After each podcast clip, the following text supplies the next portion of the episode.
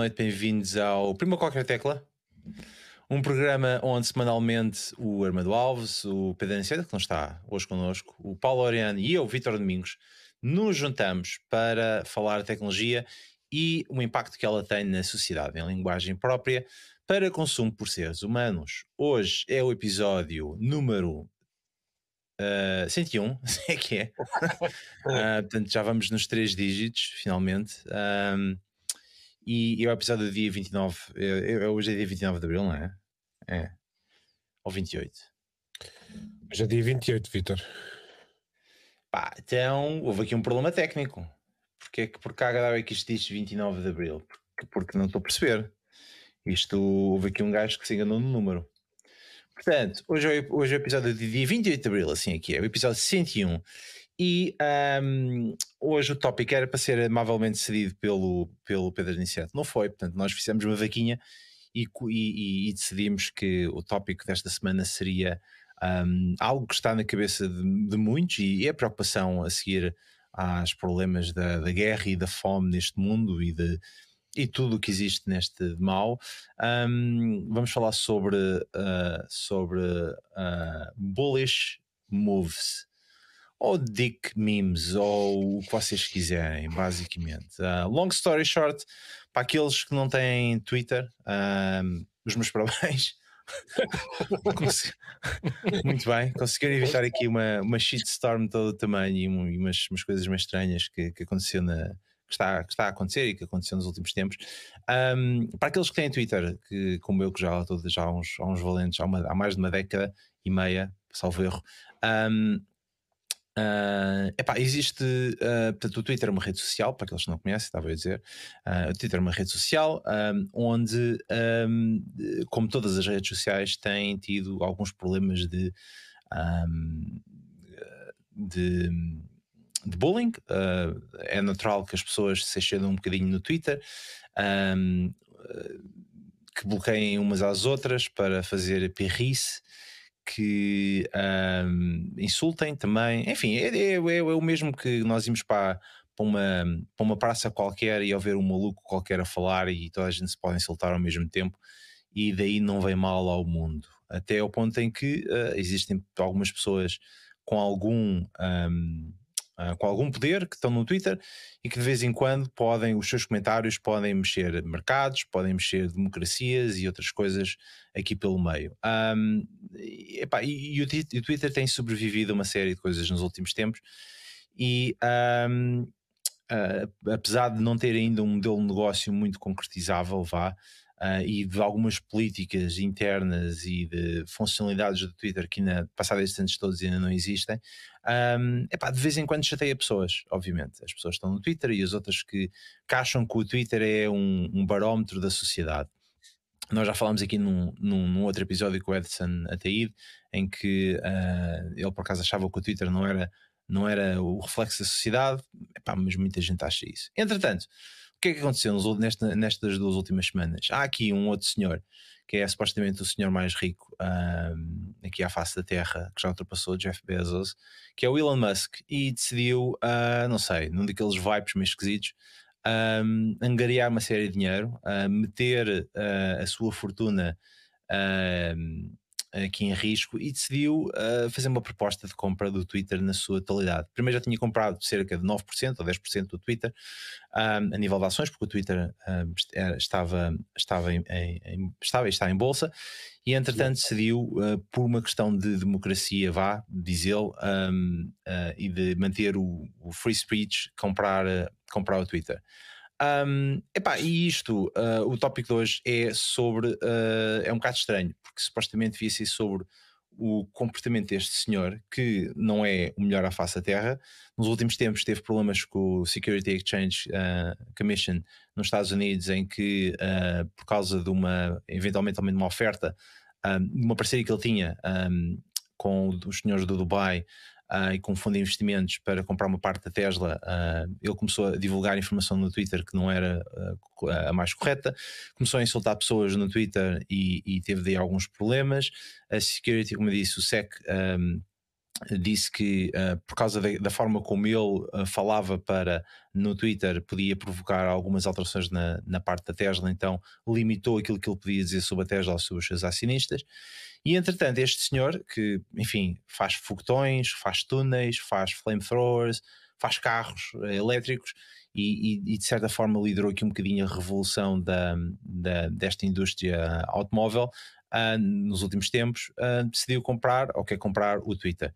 Segundo ele diz, para adicionar um botão de, de edit uh, e para garantir que o Twitter será um espaço para ter uma opinião, seja divergente ou convergente da maioria, seja de esquerda ou de direita, seja de extrema esquerda ou extrema direita, ele quer toda a gente no Twitter. Um, feita esta introdução, uh, e antes de passar aqui a palavra ao Armando ou ao, ao, ao Lorian, um, eu, eu, eu atiro já aqui uma previsão que é um, isto tem tudo para correr mal para a Tesla e para o Twitter. Portanto, se ele conseguir comprar o Twitter, corre mal para o Twitter. Se ele não conseguir comprar o Twitter, eventualmente pode correr mal para a Tesla. Um, Uh, portanto, fica, fica aqui a minha prisão. Agora, Armando, uh, feita esta introdução da parte da, do, deste senhor, do Elon Musk, e onde é que nós chegamos ultimamente com a parte do Twitter, achas que é bom ter alguém que é com o perfil do Elon Musk a tentar comprar uh, esta plataforma para depois fazer o que quiser com ela? Eu começava por desafiar essa tua premissa. A maior parte das empresas de mídia são detidas por gente cheia de dinheiro desde o Rupert Murdoch, que não é propriamente o tipo mais, mais consensual, o Ted Turner, o Bezos, que tem parte do Washington Post. Portanto, qual é o problema do, do Elon Musk decidir também comprar a sua empresa de mídia? Vá lá. Temos o, o, o, o Gates de comprou o LinkedIn. Portanto, qual é o tema? Tá bem, mas o Gates, o, Gates, o Gates não está no LinkedIn a mandar mensagens a toda a gente com dick pics, não é? Nem insultar toda a gente no LinkedIn. O Jeff Bezos não anda praticamente todos os dias no, no Washington Post a colocar artigos a insultar toda a gente, não é? São duas coisas um bocadinho diferentes. Ah, bem, então, então, o que deves recriminar é, é a forma da pessoa se comportar em público, não o ato, o ato dele adquirir o, o, o Twitter. Portanto, Mas tem... repara uma coisa: o facto dele ser a pessoa que é impacta as Kardashians também são cheias de dinheiro e dizem uma série de disparates, de críticas dos comportamentos. Uh, é, é, a premissa de ele poder comprar ou não, acho, acho que cai por terra por aí. Normalmente hum. são pessoas cheias de dinheiro que compram pessoas, coisas que custam muito dinheiro, portanto, isso não é novidade nenhuma. Uh, o que podemos criticar é, e, e tu já referiste aí, são os comportamentos dele em público que podem influenciar mercados, podem influenciar outras empresas e que, e que já se verificou, e tanto que a Security Exchange Commission dos Estados Unidos já o multou e ele tem, tem várias dores de cabeça, uh, mas como também tinha o, o, o, Richard Branson também fazia muitas dessas coisas, portanto já não é virgem, o Branson também fazia assim algumas coisas espetaculares uh, na Virgin, portanto são feitios, ele é, ele é claramente uh, de outro. Ele ainda é o último dos capitalistas antigos. Acho que é, é isso que o orienta, a ideia de ele poder comprar e de ter, de ter ele próprio a, a propriedade de, do Twitter, de uma empresa de, de mídia, vamos chamar assim. O Twitter não se gosta de colocar assim, mas é o que é. Não é? Porque não é regulado como uma empresa de mídia. Aí é que está um sim, problema. Sim, mas, é? mas, mas pronto, sim, tudo bem. É, é, uma rede social, vá lá. Mas como, como, é. como, como, muita da informação que hoje, que hoje bebemos passa por lá primeiro, uh, eu considero que ela cada vez mais é uma empresa de mídia. Mas pronto, uh, eu dizia eu que ele é um, um último dos grandes capitalistas por, uh, por esta coisa de dele um ser self-made man, ele do, da África do Sul com, não era propriamente a pessoa mais rica do mundo e contraiu dívida, como muito, muitas pessoas que enriqueceram também, e depois pagou-a, e hoje em dia eh, cresceu uh, com, com seus projetos, com, desde, desde a Tesla, que não, é de, não era dele, mas ele, ele foi um dos investidores e depois foi, foi fez crescer a Tesla, uh, mas ele creio que também veio da PayPal Mafia, não foi? Ele foi um dos que veio da PayPal Mafia. Sim, ele e o Peter Thiel. Peter Thiel, entre outros. Sim, tá mas ele antes de criar o PayPal ele já era rico, não é? Portanto, ele já andava com diamantes dentro do bolso quando passava a Nova York por causa do pai dele, de, da África do Sul. Mas tirando essa parte. Não é, essa acho parte. que não é bem assim. E fora, confirma lá as tuas fontes que acho que não é bem assim. mas pronto. Mas, é... Tudo bem. Houve, houve, duas pessoas que neste momento estão a ser. Eh, querem controlar alguns órgãos de comunicação. Uma delas é o Peter Thiel e outra é, obviamente, o Elon Musk, que vieram da, da PayPal. Isso, isso, sempre foi assim. Uh, esta, essa ideia de de tu, se tu tens algum, se queres mais poder, tu em Portugal tens o, o tinhas o, o grupo Sonai que, que, tinha e o Pinto Balsemão que tinham dois meios de comunicação e eles eram também tinham tinham e têm bastante capital, portanto isso não é nada de novo. O que temos aqui é um comportamento público de Elon Musk que não é nada uh, consensual e, e ele é um espalha-brasas desde, desde as relações que tem até, até às declarações que faz, isso sim é que pode ser preocupante para o futuro de duas grandes das, das outras empresas que têm além do Twitter. Para mim, se o Twitter desaparecesse, a sociedade como ela existia continuava a funcionar. Uh, hoje em dia o Twitter representa muito em termos da discussão mediática que se faz em torno dele e de tudo que aparece lá, mas se formos para, para o dinheiro propriamente dito, o Twitter vale nem 4% do, do revenue do, do income do Facebook, para vocês terem noção. Portanto, eh, não é por aí que ele, que ele vai pagar o investimento, mais depressa é um, iria investir noutras, noutras, noutras empresas que tivessem mais rápido crescimento. Eh, o que me leva a questionar é porque é que ele investe.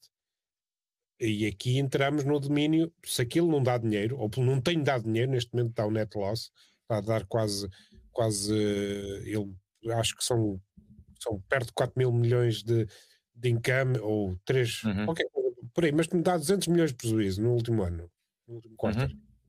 Portanto, uh, portanto se, se, se, dá prejuízo uh, uh, um, todos os anos, porque é que tu vais investir aqui? Porque claramente tens uma ideia do que é que deve ser, do que é que deve ser uma plataforma de discurso aberto. E aí, e aí ele, ele uh, deixa ter a pressão dos acionistas, deixa ter a pressão das marcas, que é outro, outro tema, que é tu vais abrir, vais ter uma, uma plataforma que favorece o discurso aberto, quem te paga as contas diz, epá, não quero estar ali, que aqui é um cesspool, é um, é um, um ninho de gatos que eu não quero estar presente ali no meio.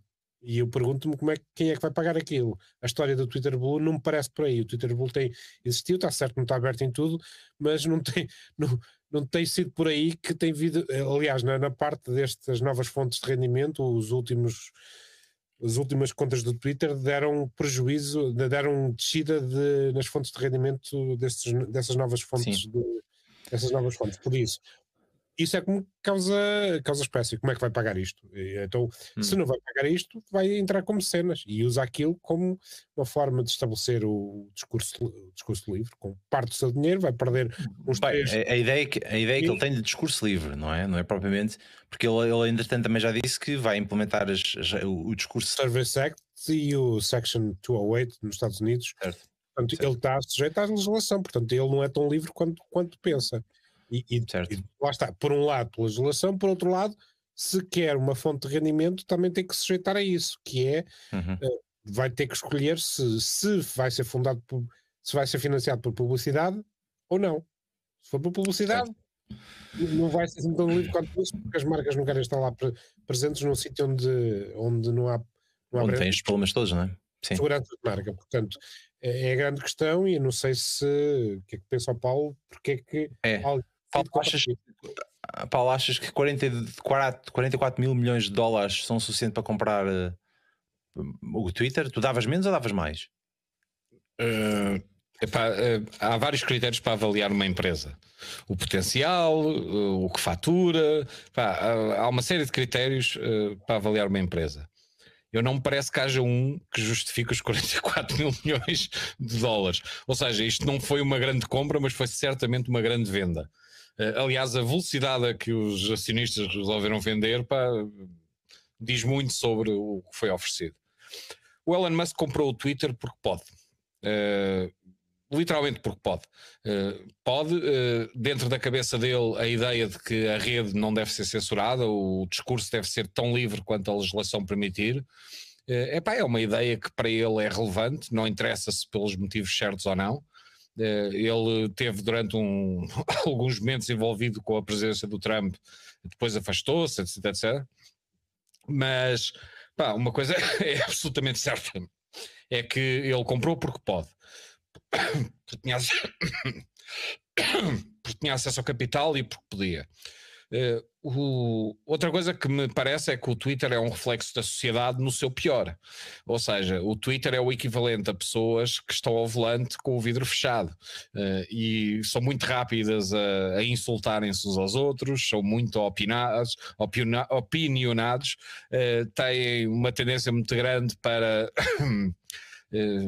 discordarem de tudo e de todos, incluindo deles próprios, uhum. uh, e, epá, e é uma rede que cultivou a lógica de as discussões têm-se em grupos de 120 caracteres uh, e, esse, e discutir em 120 é caracteres é uma coisa mais acessível do que com um discurso estruturado. Uh, e portanto, o, o, o, que eu diria é: uh, eu sou utilizador do Twitter há uma data de anos, acho que o Twitter é aquele esgoto em que tanta gente se viciou pá, e não deixa de ser um esgoto por causa disso, porque é o reflexo da sociedade no seu pior. Uh, as pessoas estão por trás da, da anonimidade, em muitos casos, pá, e têm comportamentos absolutamente aberrantes em redes sociais, como têm em todas as redes sociais. Eu acho que a tecnologia é lindíssima, o problema são as pessoas. Pá. e, e pá, e portanto, eu diria que, que o fenómeno das redes sociais, nenhum deles, uh, nenhuma das redes sociais que eu vi até hoje, é propriamente um prodígio de imaginação. Uh, epá, acima de tudo, aquela que consegue concentrar mais utilizadores tem o poder de vender esses utilizadores. Eh, eu, eu penso que o Twitter, eh, sendo mais discreto que o Facebook, continua a ver as pessoas como o produto. Seguramente não é pela publicidade que vai lá, eh, em particular porque as empresas, quando fazem publicidade, têm dificuldade a associar-se a um meio onde tu vês coisas radicalmente parvas e negativas e discursos de ódio, mesmo em 120 caracteres. É possível destilar ódio em pequenas mensagens, como o Twitter já demonstrou tantas vezes. Uh, epá, e, portanto, eu penso que não será esse o modelo. Eu penso que as pessoas são o produto no final do dia. Uh, o, o que é que eu acho sobre o Twitter e os objetivos do Elon Musk? Seguramente não é o botão de edit, pá, esquece.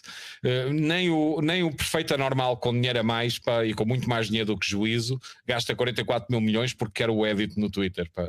Esse claramente não é o argumento.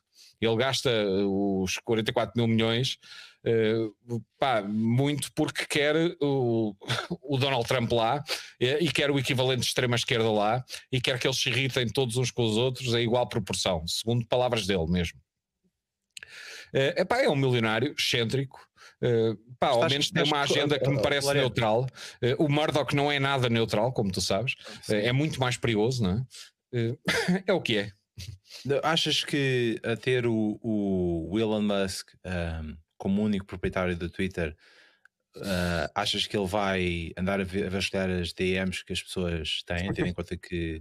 Eh, não, até te digo mais, acho que ele vai encriptar as DMs. Uh, acho que o feitio do Elon Musk. Pá, uh, repara, eu, eu acho que o Elon Musk tem tanto de genial como de idiota. Uh, e pá, depende um bocado do dia. Uh, e o Elon Musk assumidamente utiliza o Twitter em momentos de folga mental. Ou seja, ele utiliza o Twitter na casa de banho, pá. Uh, utiliza o Twitter no intervalo de reuniões porque alguém está atrasado. Uh, são, são momentos muito particulares. Uh, epá, e é um tipo que, por ser muito comunicador, Uh, parece mais anormal que a maior parte dos milionários. Uh, epá, mas o grande atributo que a maior parte deles tem é saber estar calado. Porque se tu estiveres calado, as pessoas pensam todas que tu és muito inteligente, ainda por cima tens imenso dinheiro. Pá. Uh, quando tu abres a boca, pá, pronto, uh, as pessoas revelam-se no final do dia e é, e é isso que acontece. Pá, uh, o, que é que eu, o que é que eu penso que isto vai fazer? Uh, penso que o Elon Musk vai perder uma boa parte daqueles 44 mil milhões, seguramente. Uh, vai perder muito dinheiro enquanto for o dono do Twitter. até porque está a criar um ambiente que é ainda menos propício às poucas receitas publicitárias que o Twitter consegue. Uh, epá, mas acho que vai conseguir aquilo que ele pretende, que é vai voltar a ter o Trump no Twitter, vai voltar a ter o, o, a extrema-direita americana ou, ou a direita, bem, eu não quero dizer extrema, mas a direita mais radical americana. Uh, e epá, que, é, que é uma das coisas que ele quer, porque ele entende, e é legítimo que entenda, que as pessoas devem ter igual uh, acesso à liberdade de comunicar. Depois vem a tal questão legal. Eu penso que os democratas provavelmente vão querer legislar sobre o, o, espalhar de fake news de propósito, até porque estão um bocadinho queimados com a situação, uh, e vão atribuir responsabilidades provavelmente às redes sociais por monitorizar determinados padrões de, de utilização. E isso vai acontecer seguramente na Europa e nos Estados Unidos, ah, mas eu tenho-te a dizer que é assim, tanto a Europa como os Estados Unidos têm sido muitíssimo lentas a adaptar-se aos fenómenos eletrónicos na internet. Portanto, vai haver aqui um período de tempo eh, que, pá, em que não tenho dúvida nenhuma que, que o Elon Musk vai ter aquilo que pretende. E novamente, eu não estou a criticar. Pá, os 44 mil milhões são deles, ninguém tem nada a ver com isso. Ele está a disponibilizar uma plataforma gratuitamente às pessoas, só usa quem quer. Quem não quiser tem bom remédio, é só não ir ao site, pá, não, não tem que se esforçar nada, pá, não precisa de, de gastar espaço no seu disco, nem no seu telefone. Pá, é extremamente simples. Quem não gostar do Twitter, não usa o Twitter. Ah, está à vontade. É, é um mundo como perfeito é, para essas pessoas. Como corria a piada esta semana, que é como é que ele pagou 44 milhões se, se eu comprei no, no Apple Store de, de, de Exatamente. Porquê é que ele pagou 44 mil milhões por uma época gratuita, não é? Uh, pá, mas o, o, o ponto é. eu faz-me imensa impressão a ingenuidade das pessoas que acham que o Twitter é uma democracia e que estão no Twitter literalmente a fundar o movimento democrático das pessoas que estão revoltadas com o Elon Musk. Pá, esqueçam lá, o mundo não funciona assim, meu. As pessoas podem votar o que quiserem, eh, mostrar a indignação que quiserem. O Facebook continua a ser do Zuckerberg, o, LinkedIn continua a ser da Microsoft, eh, o Twitter era do Jack qualquer coisa e agora é do Elon Musk. Pá, podem fazer a mesma coisa com o Fox News, continuar a ser do Murdoch e daí por diante. Isto não é uma democracia. É literalmente uh, o poder de quem tem dinheiro. Pá, e as pessoas que não têm dinheiro podem fazer as birras que quiserem, que é igual ao litro. Eu acho que o, o, o, acredito mesmo genuinamente que o Elon Musk ficaria triste se pessoas que o odeiam e que discordam dele uh, saíssem do Twitter em vez de o criticar no Twitter. Eu acredito que ele ficasse mesmo pá, genuinamente triste com esse resultado. Portanto, é isso que ele pretende. Epá, e, e o que ele pretende não é das piores coisas que eu vi até hoje. Eu, eu gosto muito da, da, ideia da liberdade de expressão. Não gosto é de ouvir as pessoas com quem não concordo. Que é o que se passa com muito boa gente de esquerda, que, que adora o conceito de liberdade e os escravos e o 25 de Abril, até ouvirem alguém dizer qualquer coisa com que não concordam. E então aí acham que deve ser censurado, expulso, banido, etc, etc. Uh, epá, é muito giro ser democrata para o que lhes dá jeito. Portanto, tu podes expressar a tua opinião à vontade desde que seja coincidente com a minha. Se não for, és um bandido, vândalo, selvagem, uh, porque é que ligam a esses fachos? Pá, uh, todo esse discurso pá, é de uma pobreza intelectual brutal. Uh, e mais, é de um cinismo brutal. Pá, eu acho que entre as duas posições a do Musk é mais genuína e mais razoável. É mais democrata Musk nessa atitude de comprar e. Muito mais democrata. Repara, o Musk podia perfeitamente, vamos assumir que o Musk é, é um tipo de direita, portanto, ou tendencialmente direita. O Musk podia perfeitamente agora fazer exatamente à esquerda o que fez, eh, o que fizeram à direita, eh, que é vamos banir aqueles senhores porque emitem opiniões de que a gente não gosta. Uma outra realidade completamente diferente, com a qual eu acho que não é o Elon Musk nem o Zuckerberg que devem resolver, é a sociedade tem que decidir como é que quer lidar com propaganda e informações falsas que levam a consequências. Pessoas a morrer, a beberem desinfetante de aquário, eh, a tomarem eh, injeções de, de, de, medicamentos para cavalos. Pá, todos esses disparados que, tu, que acontecem é as mentiras têm que ter consequências. E cabe aos Estados e não às redes sociais legislar sobre o assunto. Uh, portanto, certo. eu acho que o Zuckerberg e o Elon Musk, que não querem legislação sobre o assunto porque é mais fácil navegar no mundo sem legislação, ah, uhum, uh, uhum. que não querem, uh, e tentam autorregular-se. Mas eu acho que é um erro estratégico. Porque se tu tiveres uma postura não como a do Elon Musk, não podes autorregular-te, não há nada para regular. Por acaso ia falar de uma coisa que eu queria. Espera lá. Mal. Aí posso dizer aqui uma, Podes, faz lá. Depois... Posso, posso tentar colocar aqui uma pergunta, porque repara uma coisa: a partir do momento em que um, pá, o Zuckerberg uh, controla o Facebook e toda a gente já sabe, e não há grande coisa a fazer, ele já tem um, um lobby importante. Pá, e grande parte de, dos democratas dos Estados Unidos uh, refugiaram-se depois no, no Twitter, não é? Pá, e é simples ter, ter partilhar para lá as coisas que eles, que eles partilham, e algum, algumas pessoas um, de direita, entretanto, saíram do Twitter, como o Trump ou foram expulsas, assim é que é. E, um, epá, e, e eu acho que ele ao estar a fazer a compra, para já acho que um, um, a SEC, não é a SEC, uh, como é que é? FC, FC qualquer coisa, FCC. FCC é uhum. capaz de não, se pôr, não só pôr a, à compra do uh, ao, ao, ao, regulador dos mercados nos Estados Unidos, não sei qual é que é. Aqui, na, aqui nos Estados Unidos, é, na, na Inglaterra FCA. Não é? Já não, já não sei. Bem, uh, o que é que, que, acontece? Eu não estou a ver eles oporem-se oporem à, à compra do, do Twitter pelo Elon Musk. Não estou a ver isso. Um, estou a ver sim eles abrirem a porta, sobretudo os democratas, a ver mais regulamentação da forma como estas redes vão operar. A mim parece-me que por causa disso e porque o Elon Musk é assim, um ganda bully, é que são, eles são capazes de, de se apressar mais a fazer alguma legislação uh, que, vá nesse, que vá nesse sentido. Contudo, uh, e nós sabemos que o Twitter, uh, uma das coisas que ele, que ele queria implementar, uma das ideias era as pessoas poderem trazer o seu próprio algoritmo para o Twitter, não era? Poderem, poder, poderem fazer isso. Um, se houver forma de publicar o algoritmo da forma como o Twitter funciona de forma pública, não se, não, não é, ele disse, disse, que era uma das primeiras medidas, que era meter o código dos algoritmos de, de listagem de tweets Exatamente. diretamente no GitHub, para toda a gente poder consultar, etc. Mesmo antes de mudar, seja o que for, ele quer publicar, para as pessoas poderem estudar o que lá está. Essa é a parte que eu acho mais interessante e onde existe potencial. Que olhamos para outra rede, como por exemplo o TikTok, que tirou partido, ou grande parte do seu sucesso foi na forma como hoje como consegue tirar como consegue usar todos os dados que o Twitter que, que tem na sua rede para mostrar o conteúdo mais interessante para, para cada pessoa ou para cada caso, coisa que o Twitter nunca conseguiu fazer. É o, o, o algoritmo, feed do Twitter, o que não é linear, o que é mediado algoritmicamente, nunca foi grande coisa. Ele a forma como mostra os conteúdos não, não é a experiência mais interessante, e quem usa o Twitter sabe disso. E... É, é, eu concordo contigo, mas deixa-me só dizer-te o seguinte: é, eu não gosto nada de algoritmos que selecionam o que nós vimos. Eu gosto da rede social à antiga, que é tu vês os posts dos teus amigos por ordem cronológica, sem filtragem.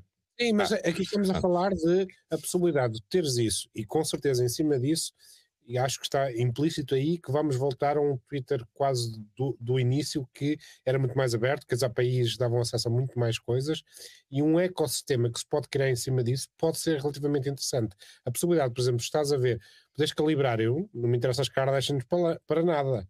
Se eu tiver aqui um, uma forma de calibrar isto e ter um conteúdo mais ajustado ao meu perfil de consumo de informação, Pá, eu, eu, eu, se calhar uma assinatura mensal não pagava, mas pagava por ter estes add-ons quase numa lógica de add-ons é, eu, epá, eu vou dar uma notícia espetacular. Eu há bocado estava a dizer que o Twitter estava limitado a 120 caracteres e o, o é, Luís é. Correia foi muito rápido a meter no chat que já tem 280 há muito tempo. Sim, sim, sim. É, o, o, epá, e é verdade, já tem 280 há muito tempo. Só que eu estou lá há muito mais tempo é, e habituei-me ao número de 120 pá, e foi isso que saiu.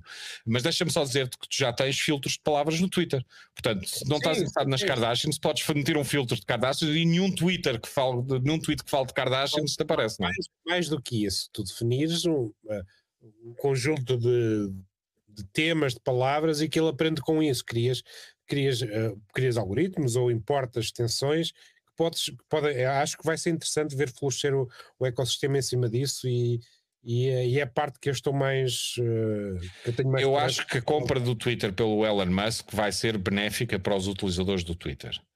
Desde que estejam dispostos a ver lá pessoas de quem não gostam das opiniões e ver lá pessoas que dizem mentiras. Uh, pá, uh, pá, aquilo é um reflexo da sociedade. As pessoas hoje associam muito à extrema-direita americana os fake news e a lógica da propaganda, mas isso não é um fenómeno da extrema-direita, nem propriedade da extrema-direita. A, a Rússia comunista e a China comunista sempre foram mestres em fazer propaganda e fazer notícias falsas e, e ter uma, todo um país a acreditar nisso.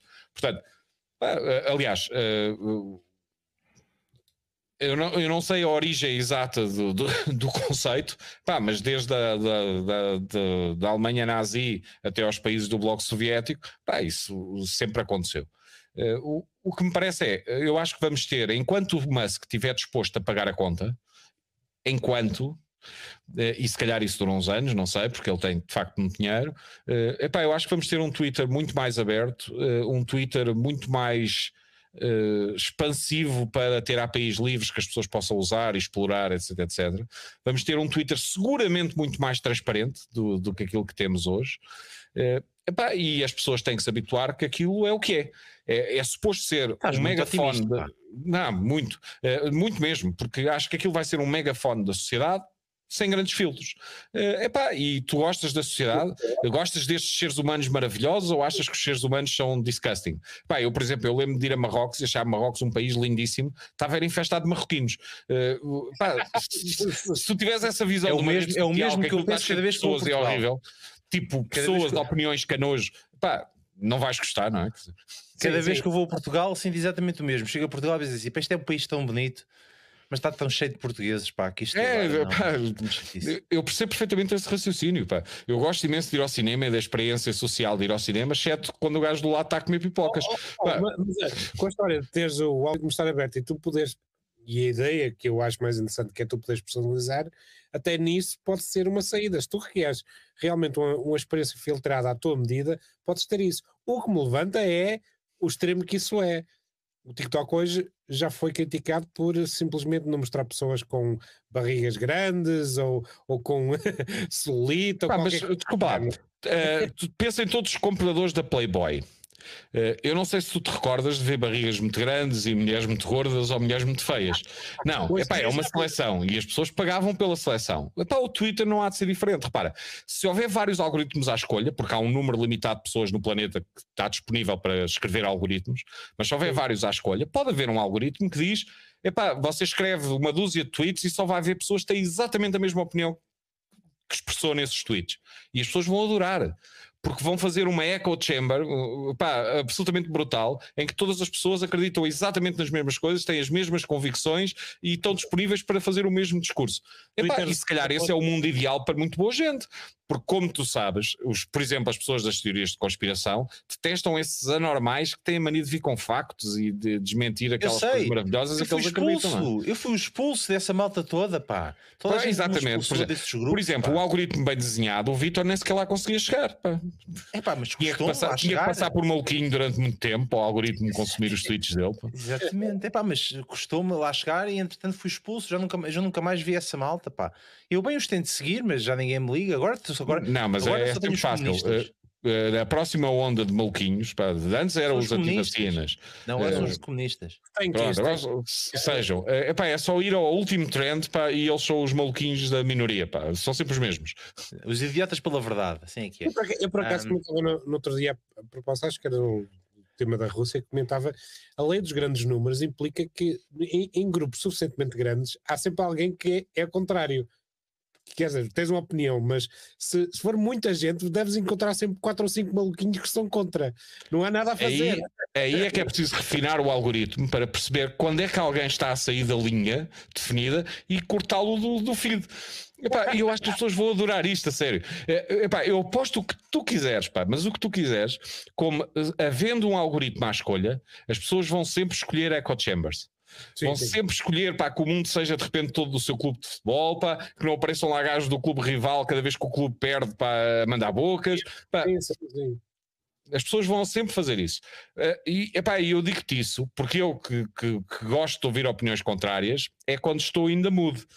Quando não estou para aí virado, epá, quando vejo um palerma qualquer para mandar uma boca sobre qualquer coisa que me é cara, epá, a minha primeira tendência é fazer mute para o gajo para não ter que tramar com aquilo. Essa, essa, é um tema que me interessa. A ideia é que as redes sociais, quando emites uma opinião, tens que.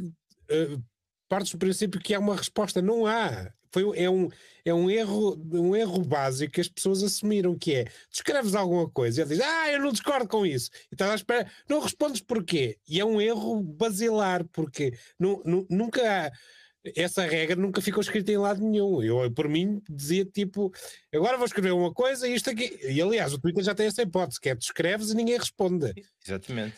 É, epá, Mas depois, mas depois vem o idiota, mas depois vem o idiota que diz assim: ah, o gajo não respondeu, de- foi, foi, foi-se embora com o rabinho entre as pernas, estás a perceber? Não está a responder porque está com medo. Porque se Ou seja, razão, basicamente respondia. isso é o anzol, a ver se ele, se ele morde o anzol e vem rapidamente já me responder. aconteceu, estás a perceber? Pronto, mas deixa-me só Aquele dizer. gajo que está sempre a picar, estás a perceber? Estás a As perceber? plataformas de redes sociais são muito más. Epá, a verdade é que são horrivelmente más.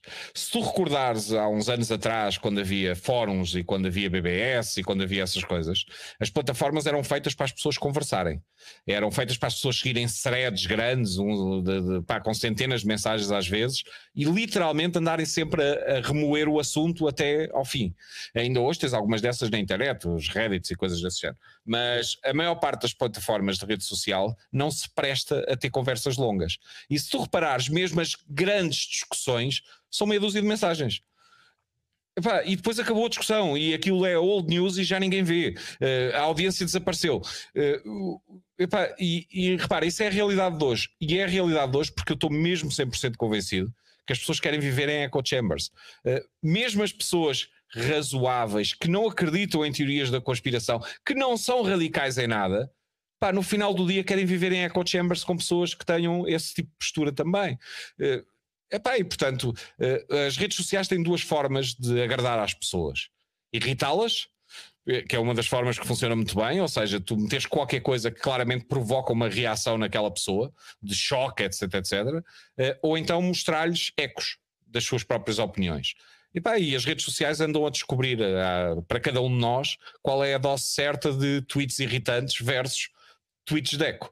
Uh, epá, acho que o, o Elon Musk uh, mostrar estes algoritmos vai ser educativo.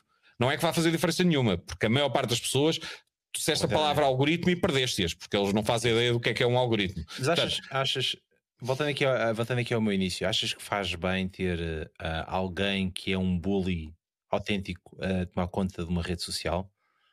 Eu, eu acho que, epá, eu novamente, eu não gosto, eu não gosto particularmente de uma série de coisas da personalidade do Musk, mas acho que ele é tão bully como os outros milionários todos. Epá, é impossível alguém fazer uma Fox News sem ser um bully.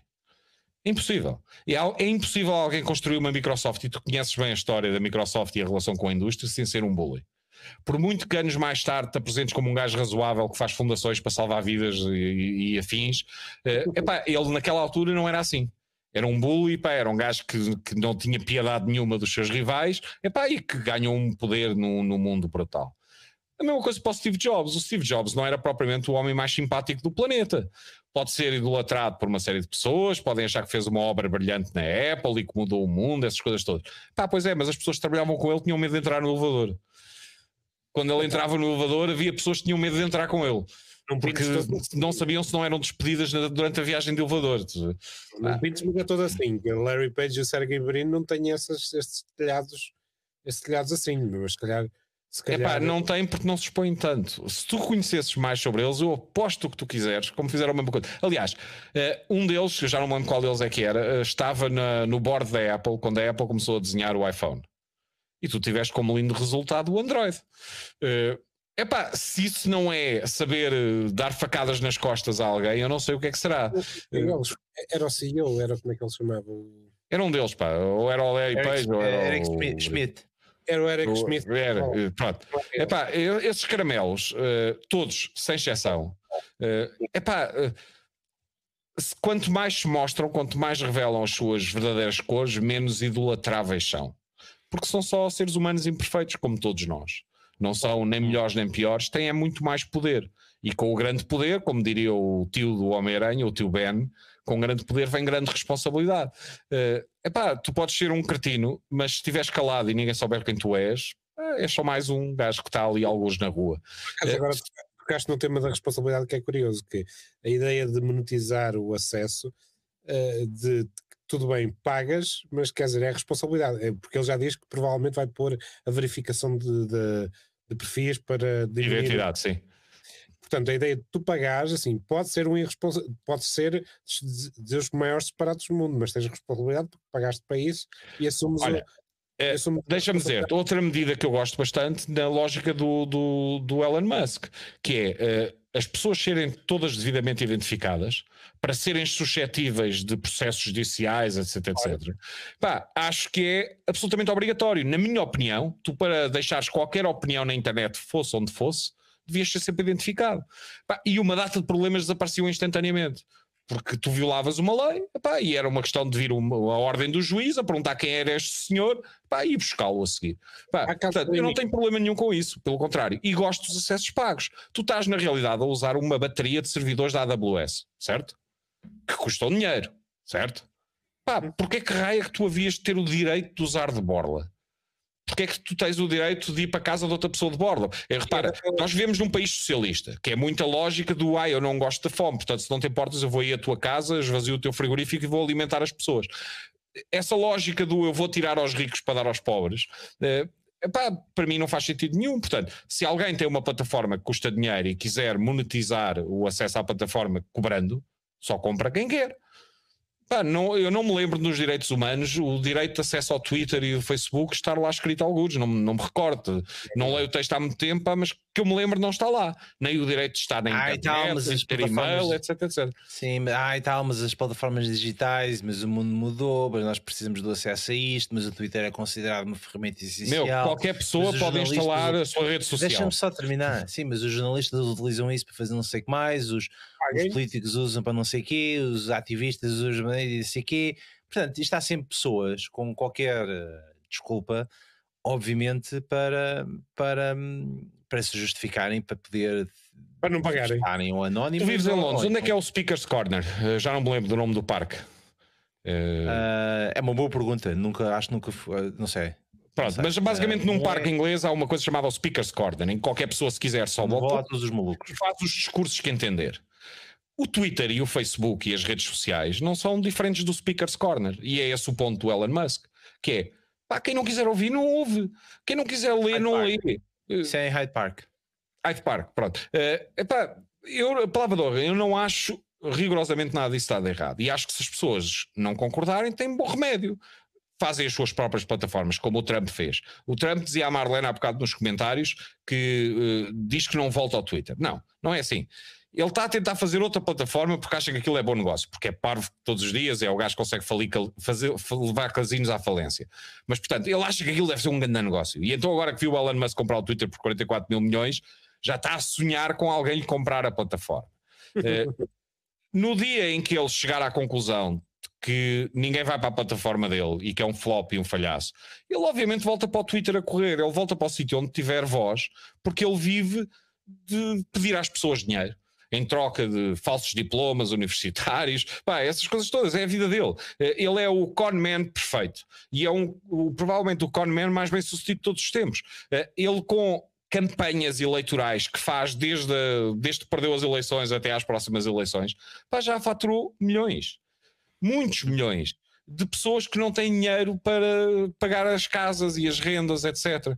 E ele, que supostamente é o multimilionário que não precisa de ninguém e que é super rico e super inteligente e faz grandes negócios, pá, na verdade ele vive de esmolas. Vive de esmolas como vivem o, todos os youtubers e Twitch streamers que estão constantemente a pedinchar às pessoas para lhes mandarem superchats e coisas do género. Pá, no final do dia, é, o Trump é o gajo que diz que é milionário, mas por favor carreguem lá no botão de superchat e deem-me 5 dólares. Pá sobre essa parte de monetização, acho particularmente interessante uh, o facto de ser se passar a ser propriedade do Musk, ele com a inovação que já mostrou noutros setores, desde o SpaceX até o Hyperdrive e, e, uh, e, o Tesla, e a Tesla, a ideia de ele vir introduzir formatos ou mecanismos disruptores do que são hoje as redes sociais agrada-me uh, agrada-me sobremaneira. Uh, não é, ele não tem propriamente um, um, sabe que, que é um espaço de discurso, mas a forma como elas estão organizadas, ele pode, o facto de não ter que responder a acionistas, pode estar ao luxo de reinventar a forma como as redes sociais estão organizadas. Epá, e acredita que só o facto dele dizer que seja qual for o algoritmo, quer que seja público, Epá, isso faz a diferença entre o império do mal, que é o Facebook pá, e, o, e, as coisas que o Zuckerberg faz, que é a manipulação epá, através de meios que as pessoas nem sequer compreendem, eh, versus eh, o gajo que é dono de uma plataforma que dá prejuízo todos os dias, mas que diz: olha, a plataforma funciona assim. Epá, e quem concordar usa, quem não concordar não usa, não há nada a esconder, etc, etc. Epá, eu acho que essa postura é positiva, vocês não acham que é positiva? Eh, eu acho que o que ele vai fazer pelo Twitter pode ser tão relevante como as coisas brutais que fez pelas transações com o PayPal, pelos carros elétricos com a Tesla. Epá, pode ser tão brutal como isso, porque tem, na realidade, é uma coisa menos tangível, mas que tem imenso impacto na vida das pessoas. Pá, há pessoas que inclusive tenho alguma pena, mas, pá, mas que é a realidade, que vivem para o número de followers que têm nas redes sociais. Literalmente a vida toda deles é colecionar os followers e é aí que eles sentem que não estão sozinhos no mundo, etc, etc. Pá, eu vi, e aliás há várias coleções no YouTube, eh, vídeos postos horas antes do suicídio de youtubers e, e, e personagens eh, populares nas redes sociais. Bem, tu vês as meninas do TikTok a sorrir, a fazer aquelas coisas todas com os seus dentes pepe só dente, abanam as maminhas, aquelas coisas todas bestiais e 12 horas depois aquela pessoa suicidou-se. Uh, e, e, tu vês aquele mundo de glamour de pessoas que, pá, que, que são profundamente infelizes. Uh, e, epá, e o que eu te posso dizer é. Uh, se, se o negócio de alguém é explorar aquilo, eu acho que é um negócio feio. Se o negócio de alguém é pagar aquilo para outros usarem, epá, é menos nefasto. E o Elon Musk o que se propõe é pagar a conta para criar uma plataforma igualmente acessível por todos. Pá, eu não vejo onde é que pode ser criticado. Muito, muito bem, rapaziada, já sabem. Uh, tomem atenção aos, aos comentários e às, uh, e às dicas do tio Laureano. Uh, se estão à espera de ter um. encontrar no, no Twitter felicidade, eventualmente não vão encontrar. Portanto, e aquilo é pior do que uma droga. Não é? Portanto, atentem às palavras sábias do, do tio Laureano, que assim é que é.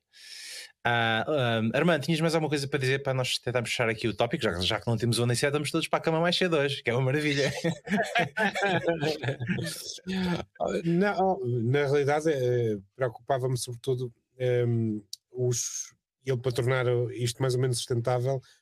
Provavelmente vai ter que varrer uma série de coisas lá dentro, desde a parte de desenvolvimento até ao board, que provavelmente vai despedir todo. Uh, e, e há um tema que tem sido abordado no, nos últimos dias, que é uh, as pessoas que estão lá dentro, alguns woke, ai, que vão me despedir, ai, ai, vão silenciar as minhas vozinhas. É o que é. É ter um proprietário lá, ele quer fazer cortes na, na empresa, acontece. Que pena. Temos que pena. Um, pá, uh, eu, eu acho que isto é, pá, apenas mais uma tradição. Curiosamente, vivi os tempos do, do IRC, onde as pessoas eram todas bully. E, epá, e isso passou-me. Uh, temos agora o Twitter onde as pessoas são outra vez bully Epá, isso para mim é igual ao litro. Um, um, epá, e, e, a próxima rede social as pessoas também vão fazer bullying lá. E epá, isso, isso, isso só importa a quem importa, mas eu compreendo que as novas gerações utilizam as, estas, estas redes sociais como, um, como barómetro da sua própria vida, não é? Portanto, como o Lauren estava a dizer, se têm, se têm followers é porque se sentem.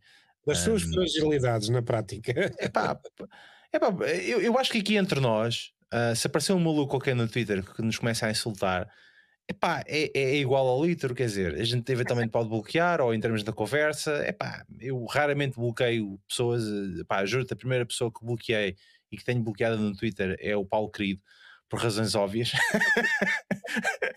e depois, a seguir tenho, e depois a seguir tenho marcas, porque eu percebi que se eu bloquear as marcas eu nunca mais vejo os anúncios da marca. Uh, epá, tenho um porradão de marcas tão bloqueadas que eu já nem sequer, que às vezes no outro dia queria me dar uma. Por outro uma, lado, uma... tu és muito popular na lista de blockers. Ou seja, se houver é, pá, um sou... top de blockers, tu provavelmente estás ali no top 10. Pá. É, é, um, é um facto, é um facto. De vez em quando descubro que estou a ser bloqueado. Ainda no outro dia estava a participar numa conversa Epá, e acho que mandei alguém, um amigo à merda e fiquei bloqueado, portanto, epá, acontece. Não és daqueles que vão chegar, ai ai, como me bloquearam, não és desses, pois não. Epá, eu, eu, vamos lá ver, eu partilhei convosco que fui bloqueado uh, não fiz chorar, foi do tipo, olha, não, não, só com esta parvoíce. Há pessoas que descobrem é, e depois põem o screenshot, olha, este gajo está-me a bloquear. Epá, então, eu estou-me a borrifar para isso, eu só, eu só fui bloqueado não, é, sabes que estas pessoas genuinamente acreditam que bloquear alguém é um sinal de fraqueza. Mas não é, é só eu não estou interessado no que tu tiveste para dizer. Uh, repara, eu uso o mute e o block e o. E o epá, aquela opção do Facebook do Remain Friends, mas nunca vejas nada desta pessoa. Epá, eu uso isso a torto e a direito. Pá. Uh, literalmente, o meu feed do Facebook é feito tipo uma dúzia de pessoas que eu conheço bem pessoalmente. epá, literalmente, são as mesmas pessoas que eu convidaria para vir à minha casa, são as pessoas que eu vejo alguma coisa. Pá, e não vejo mais ninguém. Quer dizer. Faz-se muito bem, faz-se muito bem. Bem, um, olhando agora para os comentários, uh, antes de mais, uh, porque o, o, João Brazão Uh, a, quem, a quem devemos imenso, porque da última vez ele trouxe cerveja para, para nós estarmos no nosso episódio 100 a beber uma bela, uma bela cerveja. Ele perguntou Foi absolutamente magnífica, pá. Quem nunca provou a, a, a, cerveja artesanal feita pelo João, pá, não sabe o que perde, pá. Uma coisa maravilhosa, pá. Uh, ele perguntou-me que cerveja que eu estou a ver. Um, João, olha, eu estou a ver algo porque é a semana ibérica num supermercado cá em Londres e eu encontrei Superboc. Portanto, estou a saudades. À esperança. Exatamente, cerveja portuguesa. Uh, é a única coisa que eu estou a ver aqui, uh, porque tenho acesso agora. É a Semana Ibérica, tenho produtos portugueses. O dobro do preço de Portugal, mas não é o triplo ou o quadro como, como costumam ser. Portanto, é isso. Um, mas o Miguel Pacheco está a dizer que no IRC a gente queria um, um canal onde podíamos ficar sozinhos, claramente, uhum. que é sempre bom. Um, epá, eu ainda me lembro no tempo do IRC quando a malta quicava os outros do canal só, só porque sim. Olha, um gajo entrou, kick, vai-te embora. E o gajo ia chá para onde? Para lado nenhum, não era? Acabou. que era outro canal ao lado, não era? Portanto, depois começava a chamar e a tazanar a vida aos outros. Epá, e a gente sobreviveu, não é? Nunca, epá, não houve assim grandes problemas com isso, assim, grandes malucos. Um, digo eu, se calhar agora não estão todos no Twitter. Um, bem, uh, mais o António Paz está a dizer que no Twitter uh, com o amigo Musk vais precisar de KIC, uh, por lá problema será Know Your Customer, acho eu, acho que é isso que ele queria dizer com isso. Um, uh, pá, o que é bom, ele passa a ter mais acesso aos dados para possíveis clientes da Tesla para enviar informação. exatamente. Um, e, e mais o que? Uh, mais. Uh... Epá, temos depois a Marlene a dizer que o, que o Trump não voltou ao, ao Twitter e, um, e ela também diz que na notícia do público o Twitter inflacionou o número de utilizadores nos últimos três anos. Não sei. Um, inflacionou um bocadinho. Ele estava a fazer, ele fez uma coisa que era, que agora para quem não sabe, ele fez uma coisa que é quando tinhas, se tens múltiplas contas, que é, outra, que é o tema do Twitter, o Facebook teoricamente me permite, ele mudou o, mudou o Twitter para tu permitir alternar. Então ele estava a duplicar os active users, na realidade. Hum. Sim, até porque há muita gente que dá muita importância ao seu número de followers, pá, e uma das melhores soluções que encontrou foi seguir-se ele próprio. uh, bem, e o último comentário, o Rui Pedro diz que é inevitável a, regula a regulação da União Europeia. É, é, é inevitável a regulação a União Europeia já avisou e talvez o Elon Musk esteja a antecipar essa questão, não sei.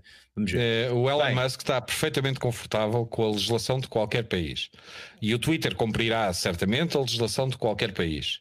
A questão é, a maior parte deles não legisla coisa nenhuma. Uh, no dia em que a União Europeia legislar, ótimo, o Twitter estará de acordo com a lei, certamente. Pá, para o Elon Musk é rigorosamente a mesma coisa. O que ele diz é, dentro dos limites da lei, eu quero que isto seja uma plataforma aberta a toda a gente. Parece bem.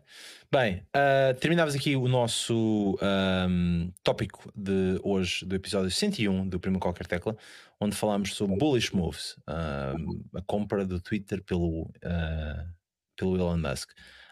Um, queremos agradecer, ou, queria agradecer ao João Brazão novamente, ao Miguel Pacheco, ao Arthur Martins, ao Rui Pedro, uh, uma série de anos, a Marlene, ao António Paes, ao Luís Correia, que tiveram-nos a, a assistir durante este momento, ao Fernando Pereira a Ana Cordeiro, ao Carlos uh, Ferreira e a mais quem? Ao, José Luís Ferreira também e a Marco Pinheiro. Já falamos deles todos, muito obrigado. Nós agora vamos passar para aquela parte em que toda a gente está à espera. Infelizmente, ainda o Pedro Aniceto está ocupado com outras coisas uh, lá na sua terrinha, uh, a lutar pelo bem comum. Uh, da, sua, da sua gente, epá, alguém tem de trabalhar neste mundo, epá, desta vez que o Aniceto é assim, Epá, nem sempre os socialistas podem estar com as mãos nos bolsos dos outros. De vez em quando tem, tem, tem de fazer alguma coisa. Uh, ainda bem que ele não está aqui, porque senão já me estava a insultar e já me estava a mandar mais um que me bloquear. Portanto, uh, fica para a próxima. Vamos passar para a nossa parte das, uh, das teclas.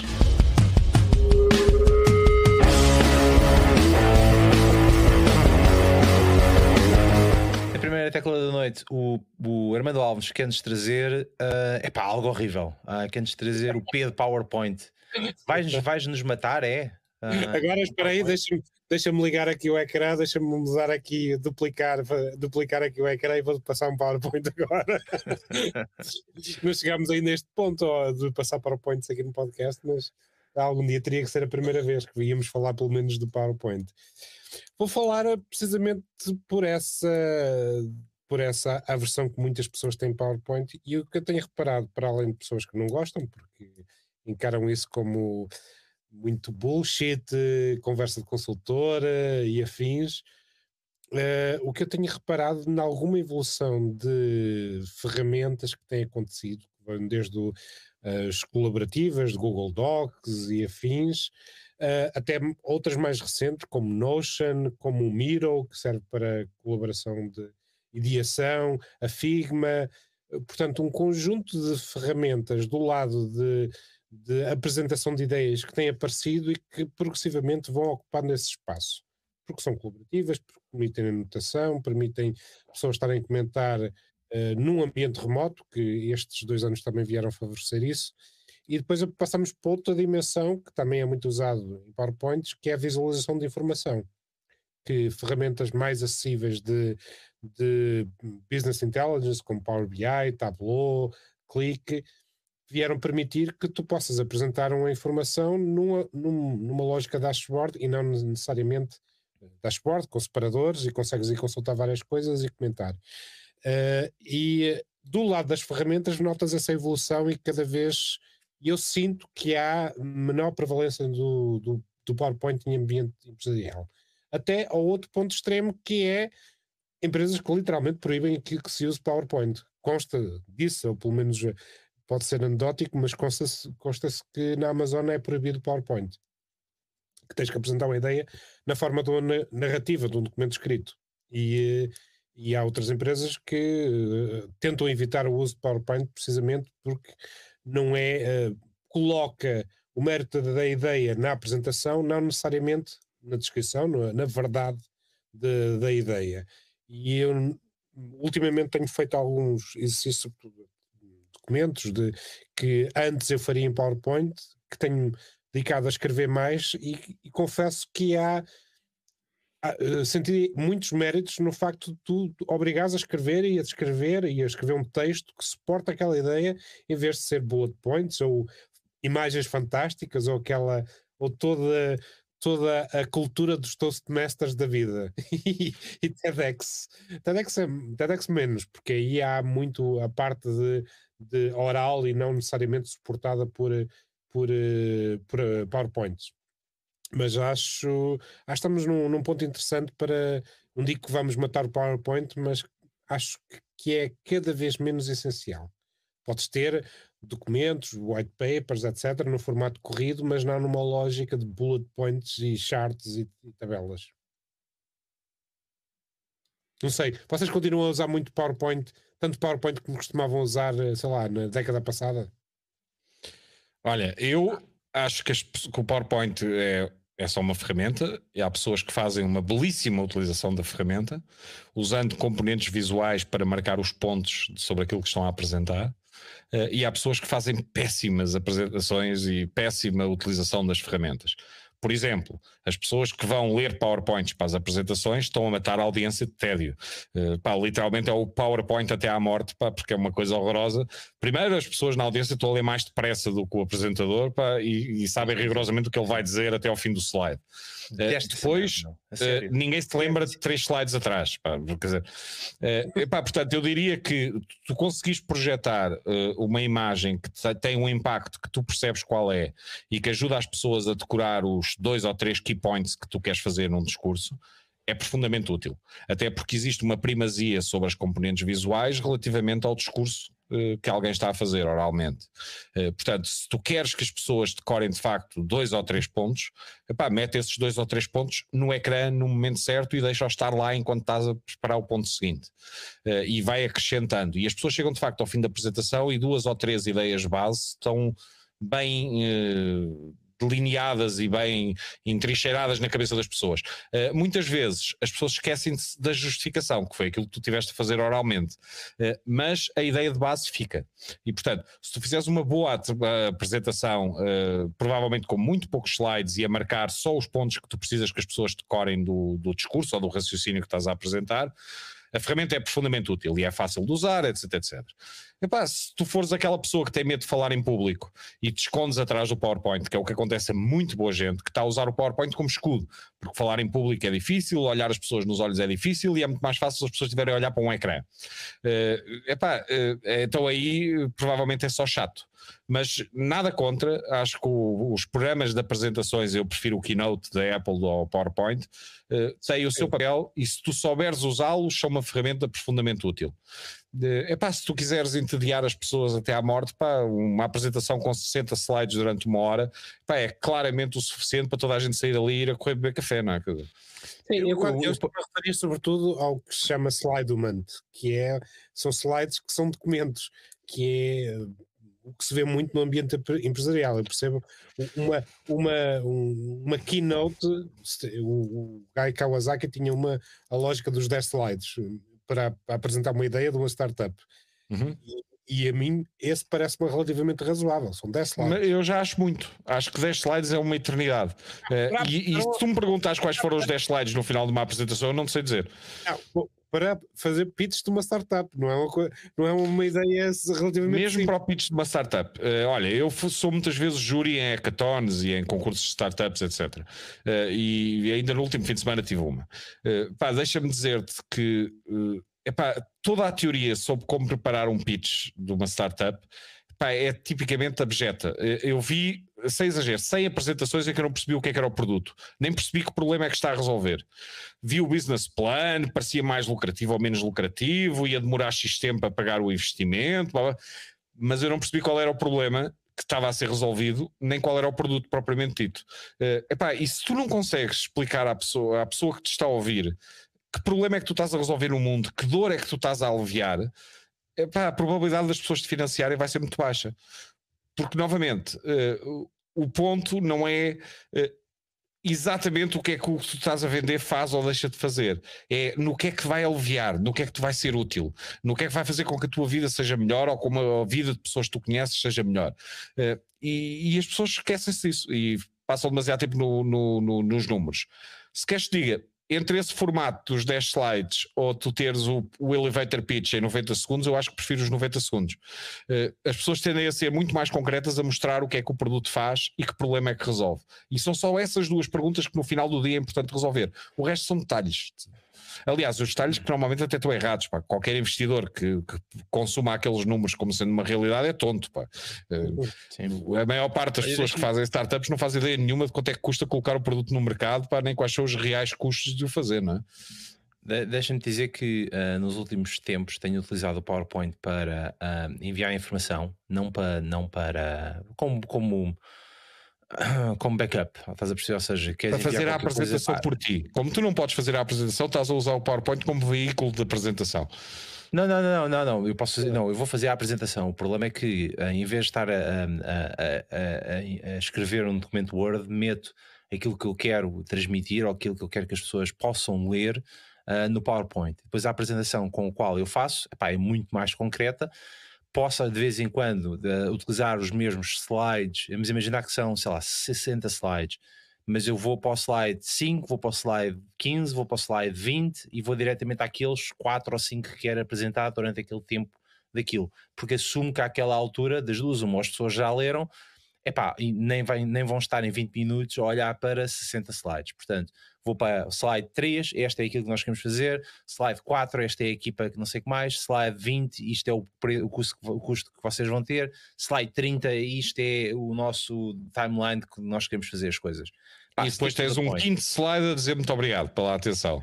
É pá, nem sequer tem. Nem provavelmente as pessoas conseguem decorar 5 slides, o que não conseguem é decorar 60.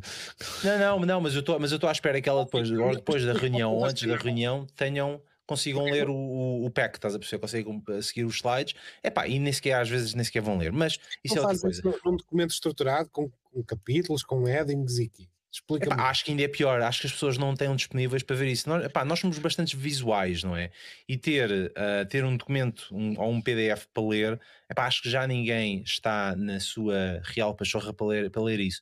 Epá, um slide, Eu não sei um que mundo é que tu vives, mas no meu mundo é mais provável que as pessoas consultem um PowerPoint depois de ter visto uma apresentação que marcou muito bem dois ou três pontos e que vão à procura do detalhe no PowerPoint, isso é mais provável do que tu mandares o PowerPoint a alguém e antes da reunião a pessoa ir lê-lo. As pessoas são naturalmente preguiçosas. Não, não o que significa, ler. por outras palavras, que vão esperar que tu digas o que é que é que lá está. E se for interessante, então eu vou ver. Mas, Infelizmente, ah, mas pronto, neste momento o meu problema é pessoas a trazerem coisas para slides que não, que não lembram o menino Jesus e ainda, ainda só perder tempo com, com coisas que não, que não devia de ser. Neste momento, acho que a, for- a melhor forma que, que tenho para, para trabalhar com algumas equipas ainda é a, a timelines e Kanban board. Pá, mudas as coisinhas, explicas o que é que queres fazer, as pessoas vão ver no seu mais um próprio detalhe. exemplo, mais, mais um exemplo que em vez de andar a, a explicar as coisas que não são estáticas, que não vivem no PowerPoint, ter modelos Kanban boards são muito mais interessantes explicar como é que as coisas vão evoluir. Crias decks específicos, tu vês que as pessoas tu- que é que existe em cada fase, em vez de 60 slides a explicar cada fase. Exatamente. Bem, É sentido fica, que provavelmente vamos assistir a uma evolução de tarefas que fazias em PowerPoint, vais passar a fazer noutras ferramentas dedicadas. Sim, concordo. Ah, bem, fica aqui a tecla P de PowerPoint do Armando Alves. Vamos passar para a segunda tecla da noite, que é do Paulo Aurélio. Queres trazer o M de Mastodon? Mastodon. Porquê? Ah, mudaste? Mudaste? Não, não mudei nada. Eh, o Mastodon é uma, uma plataforma open source muito parecida com o Twitter, só que suporta 500 caracteres em vez de 280, portanto, muito melhor. Eh, tipo, eh, sabem aquele produto que é o 10 em 1? Este é o 11 em 1, portanto, é forçosamente muito melhor.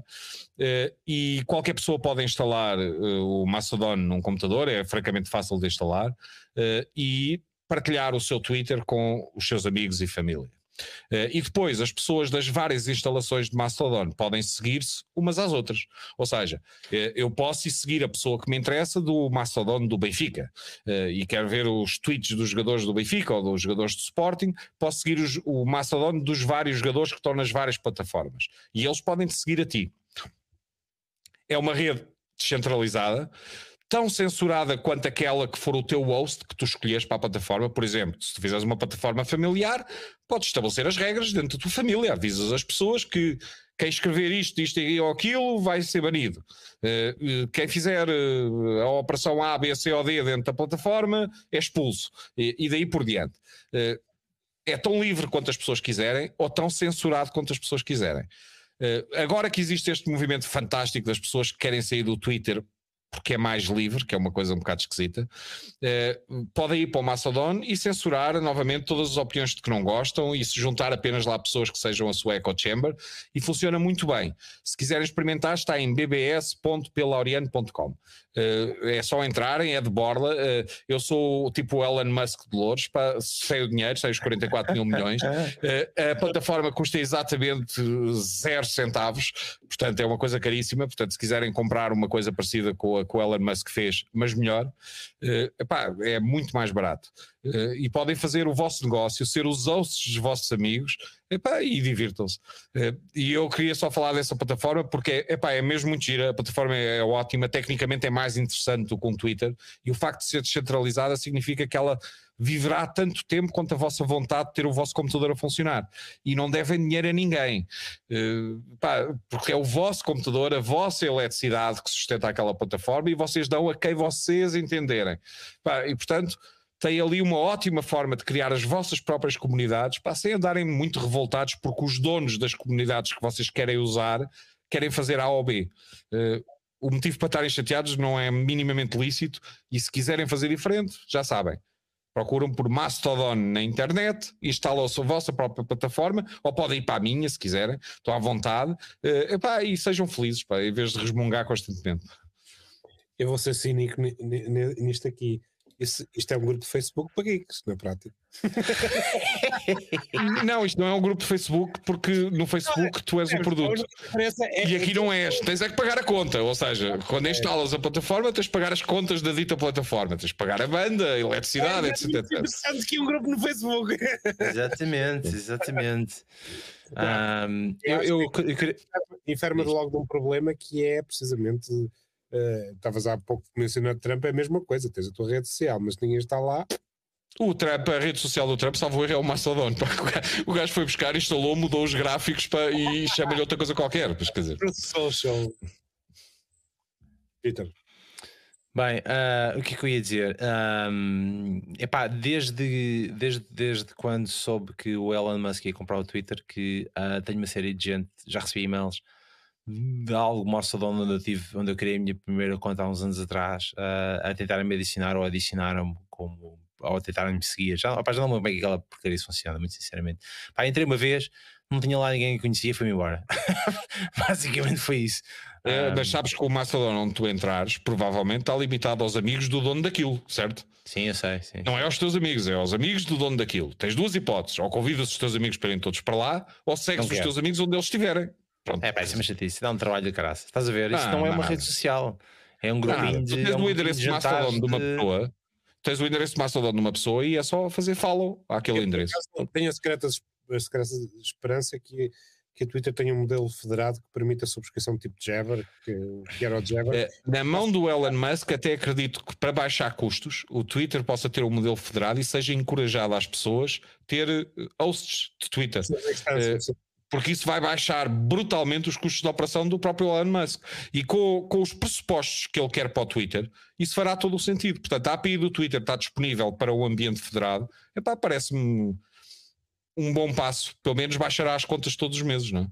Sim, sim. E no limite até pode usar, como, como foi o, o, o Chromium, que usa o mesmo modelo. Existe uma base de código comum e que é, seria Mastodon ou outra coisa qualquer que podia ter um, um, tronco comum e tu podias criar as tuas próprias. Eh, Olha, uma excelente solução para o Twitter é, por exemplo, fazer implementar a API do Mastodon de federação e tu passas a poder subscrever as pessoas que estão no Twitter como se estivessem num, num, outro qualquer Mastodon.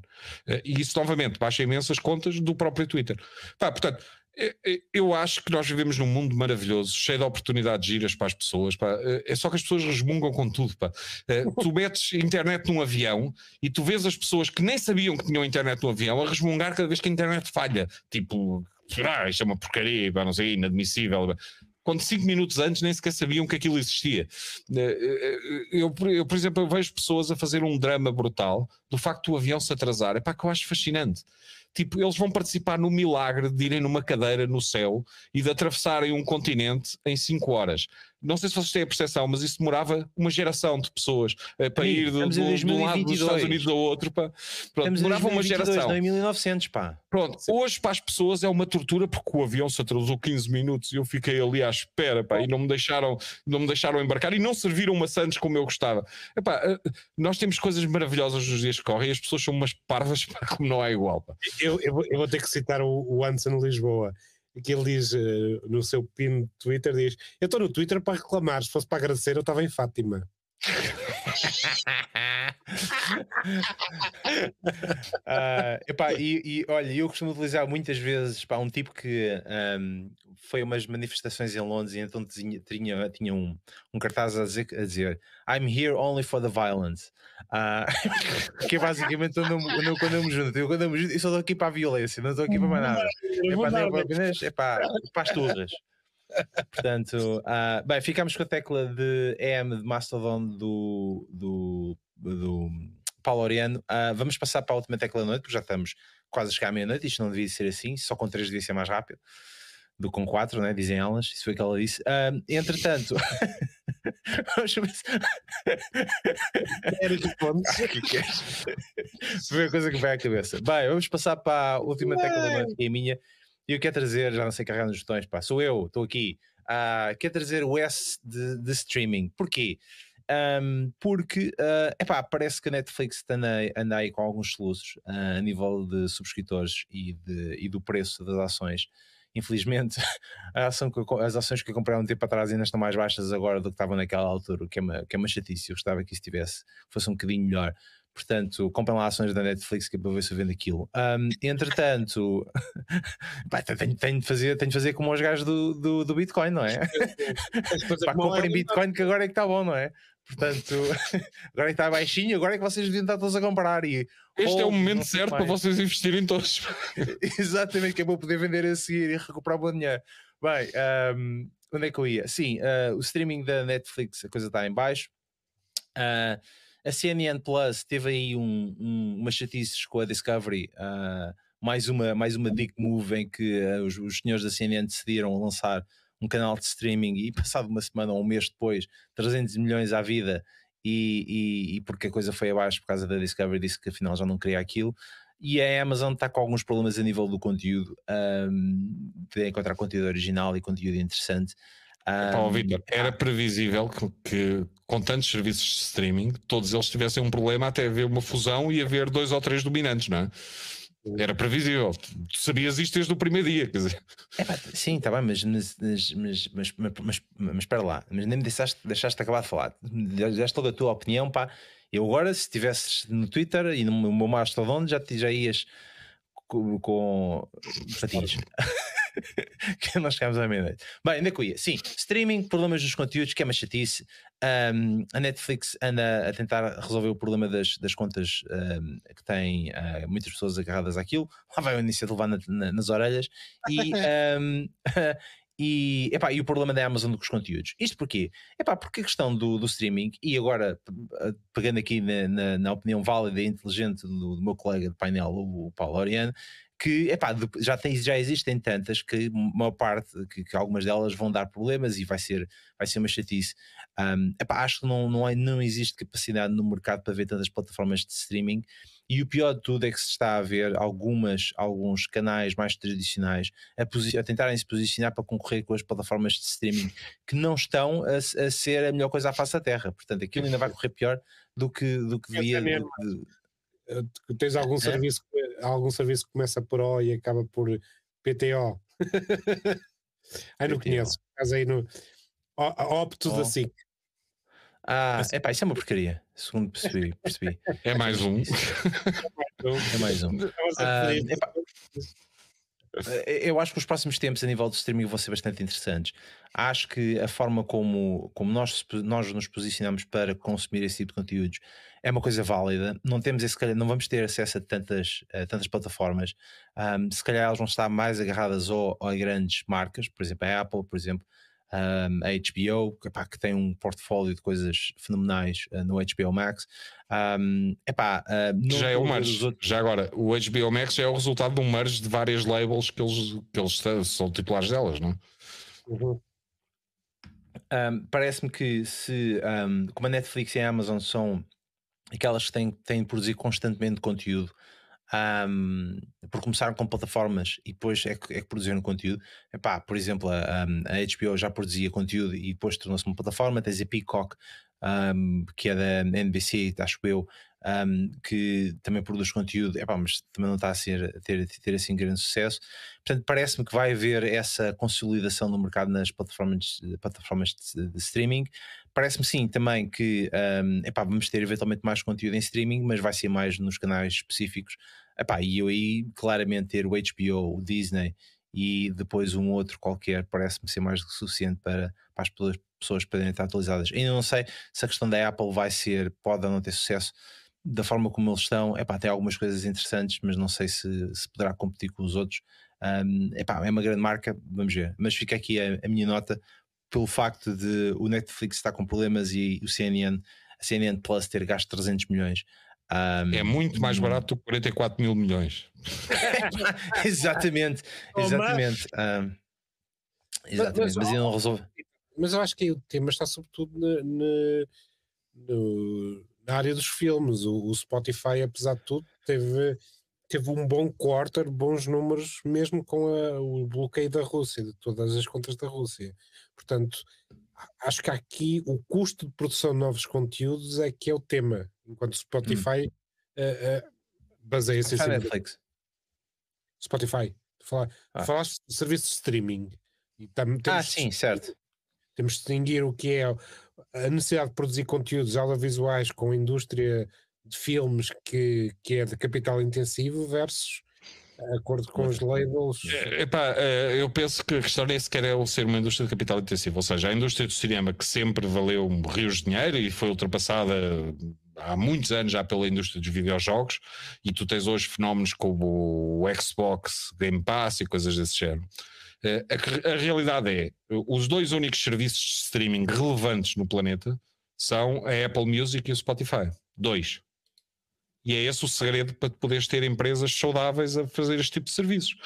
Quando as empresas, quando as empresas que eram titulares dos conteúdos resolveram que cada uma delas quer ser um serviço de streaming, em vez de ser uma, o- em vez de usarem um transporte como o Netflix para fazer chegar os seus conteúdos às pessoas, eh, epá, tu arranjaste um problema gigantesco para as próprias empresas, incluindo para o, para o Netflix, obviamente, que é tu tens pá, 100 empresas a vender streaming no planeta.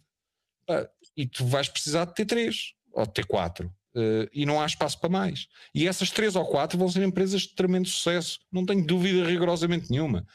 E vão vender como pipocas. Então, Epá, mas Para o Netflix está na mão de baixo e não ter essa, esse, essa eh, o Netflix está na mão de baixo por dois motivos simples. Eh, Primeiro, o Netflix apostou muito dinheiro a produzir merda. Eh, e tu sabes isso, ou seja, com raras exceções de produção própria de elevada, de elevada qualidade, epá, o Netflix fez toneladas de filmes de série C. que eram as coisinhas à Netflix, pá, eram engraçaditas, às vezes até tinham um nome de cartaz, pá, mas que eram francamente fracas. Eh, e depois fez algumas coisas com muita qualidade. Eh, menos, mas fez algumas coisas com muita qualidade. É a indústria de Hollywood, olha que coisa. Pá, mas a- a concorrência dele em termos de conteúdos é o resultado da indústria de Hollywood. Portanto, eles estão a concorrer com a Paramount e com a pá, Warner Brothers, pá, tem que ter, e com a Disney, tem que ter conteúdos à altura daqueles produtores que querem concorrer. Porque repara, mas- a Disney custa metade do Netflix, mas todos os conteúdos que tu vês na plataforma da Disney têm aquilo que é a qualidade da Disney. Eu não estou a dizer se é muito ou se é pouca, mas tem a qualidade da Disney, incluindo as séries de Star Wars, pá, que, que têm tido algum sucesso, pelo que eu percebo. Eu já perdi um bocado a paixão para aquilo, mas E aparentemente tem sucesso. Disney, Paulo. Também tem porcaria na Disney. Tem porcaria. E há porcaria na HBO. eh, Pá, porque é o que é. Sim, mas, também, mas há mais coisas com, com muita qualidade. Eh, o. Netflix, as coisas de maior qualidade que tem, não são da Netflix. São licenciadas durante um período curto de tempo. Não, há, há produção própria da Netflix com qualidade. Ah, e eu, eu, por exemplo, gostava muito das séries da Marvel da, da, Netflix e seguias todas, etc. É epá, mas eh, a verdade é eh, a Marvel está na Disney e, pá, e esquece como é que tu concorres com os filmes da Disney de cinema. Não- não- é impossível. Pois mesmo, eu, eu, tenho qualquer empresa, como é que se diferencia? A questão é, é é- eu, eu concordo contigo, que é impossível haver 300 serviços de streaming, não vai acontecer. A tendência vai ser the, the bigger gets bigger, e acho que vai, no final, vamos ficar entre a Netflix e a Amazon, sinceramente. Acho que vai ser. Nem a Apple vai, acho que a Apple mais tarde ou mais cedo vai desistir. Por muito Epá, que- a Apple tem muito dinheiro e pode fazer coisas por, porque politicamente lhe interessa. Eh, mas é porque é uma empresa excessivamente rica. Se- não sei se ainda é a maior do mundo, mas se não for, anda muito perto. Eh, o, epá, o ponto é: eu tenho dúvidas se o Netflix eh, se vai ser um desses tais vencedores ou se vai ser o pioneiro que desapareceu e foi engolido por- pelas HBO Max, por exemplo. teria a sua. Epá, a partir do momento, eh, repara uma coisa, a partir do momento que não estás associado a um outro serviço, ah, o Prime está associado à Amazon, não é? A Disney está associada à Disney. Ponto final, parágrafo, eles não precisam de mais, não é? Um, a HBO está associada à HBO que já existia antes de haver streaming, né? já tinha o seu próprio canal, já tinha as suas próprias séries e uma série de outras coisas. Um, epá, a Netflix começou a ser um transporte de licenciamento de conteúdos para produzir conteúdos, mas só tem o Netflix, não existe mais nada. Eu sei que eles agora quiseram lançar a questão dos jogos, não é? Na Netflix, queriam diversificar a coisa. Epá, Mas vai ser um flop não- os jogos, ou Pois, seja, pois, não- pois, pois é, não vai ter exatamente. impacto nenhum. Eu- não sei se o Netflix vai ser um dos sobreviventes. Eu diria que dentro dos grandes grupos que produzem cinema de, de alto budget vão estar os vencedores. Pá, por dois motivos simples. Eh, o modelo de negócio da, da Netflix consiste em tu, para fazeres o menu, tens que pagar eh, o, o pacote com todas as peças que lá estão, independentemente do sucesso que elas tenham. Os donos das peças que te licenciam isso, quando fazem as suas plataformas, não têm que pagar nada pelo conteúdo que está disponível. E, portanto, o catálogo vai crescendo indefinidamente. Uh, epá, e, e, e, enquanto um deles tem peças temporariamente, o outro vai ter as peças que tu queres ver e que têm 12 anos. E eu acho que é muito difícil competir com isso. Uh, o espólio intelectual que as grandes empresas que produziram cinema durante os últimos 100 anos têm epá, é, é obviamente valiosíssimo, não é? Uh, repara, uma das coisas que me faz um bocado de impressão nos serviços de streaming é tu, por exemplo, não poderes ir rever os grandes westerns. Uh, ou seja, não, não descobres os três ou quatro filmes mais importantes do John Ford uh, porque não estão disponíveis nas plataformas. E não estão disponíveis pelo problema que eu te disse, que é os detentores de conteúdos ainda não chegaram lá, ainda não meteram o back catalog todo. e a Netflix, epá, pagar pela, por esses filmes epá, é excessivamente caro quando vão ter uma audiência muito limitada. Portanto, eu acho que o Netflix está em desvantagem. Mas eles, eles têm os seus estúdios de produção, não tem, mas é este IP uh, eh, de legacy. É ah, mas eu acho que, francamente, eu acho que o Netflix vive neste momento das duas ou três grandes séries que consegue, grandes séries ou séries de grande sucesso que consegue fazer por ano. Os Squid Games, o, o a, Casa do, a Casa de Papel, etc, etc. São esses grandes hits do Netflix que sustentam a plataforma. Só que Mas para é... a plataforma não ter só a produção própria do Netflix, é para aquilo que custa uma fortuna a manter. E tu estás a pagar aos teus concorrentes. É como os Game Studios, vives de um grande jogo. E depois os outros que são falhados, olha, Epá, mas o negócio dos estúdios que é lixado, dos estúdios de, de jogos que é lixado, epá, apesar de é maior que Hollywood e tu tens produções em termos de jogos pá, que custam de facto fortunas absolutamente fan, fantásticas, é um mundo cutthroat, lixadíssimo, uma competição terrível. Epá, mas tu tens, eh, em termos de grandes estúdios, tu tens pá, quatro ou cinco players no máximo. E o resto são grupos. É são os estúdios da Sony, os estúdios da Microsoft, etc, etc. É uma boa, é uma boa comparação. Tu tens três grandes, grandes players de streaming e três grandes players de game studios. Percebes? É. Uh, portanto, Vamos ver. E quando, quando o mercado dos estúdios de cinema se consolidar, como está consolidado o mercado de jogos, cada vez mais, como tu sabes, cada vez mais a Microsoft e a Sony compram estúdios, claro. e já agora a Sony é tipo a terceira maior. Portanto, há dois grupos ainda maiores do que a Microsoft, uh, que, que tem imenso sucesso com o Game Pass, que me parece um modelo altamente interessante, vencedor. Hã? Qual foi a última que a Microsoft comprou? Foi a Bethesda? Activision. A última que comprou foi a Blizzard, a uh, Activision Blizzard. Portanto, tem o World of Warcraft, o StarCraft, o Overwatch, o Hearthstone, etc. Deixa o Call of Duty. esse, esse, esse, pequeno jogo desinteressante que não vende nada, não é? Pronto, mas se calhar, se calhar esse é o grande ameaça a Netflix não ter partido para uma aquisição mais agressiva de estúdios de, de filmes. Foi, é, foi disparate. Eles tiveram ali um momento no tempo em que podiam no ter feito. Pá, mas eu também acho que foi um disparate a Apple não comprar Netflix. Se a Apple queria ter um serviço de streaming, com o dinheiro que tinha parado e que tem Era. parado, epá, a Apple tinha comprado o Netflix e começava com um head start brutal. E a seguir tinha dinheiro para fazer produção de filmes e de séries de alta qualidade, que o Netflix nunca terá. Quer dizer, portanto. Muito bem. Ficamos por aqui pelo episódio 101 do Primo Qualquer Tecla. Um, um, basicamente, uh, na mesma hora onde, onde, onde terminamos, uh, sempre, uh, estes, estes episódios. Hoje falámos de, das bullish moves do Elon Musk a comprar o Twitter e depois das nossas teclas. Oi? Elon Musk e fala. Exato. Esta coisa do Apple Watch de vez em quando trabalha sem. Eu estou aqui a fazer um workout, estou aqui a levantar a bebida a noite toda e é o meu workout da noite. Um, fica, fica aqui, nós voltamos na próxima quinta-feira às 22h30 no Twitter, no Facebook e no YouTube. Assim é que é. Muito obrigado a toda a gente que comentou hoje o nosso programa. Nós voltamos na próxima semana. Adeus, até à próxima.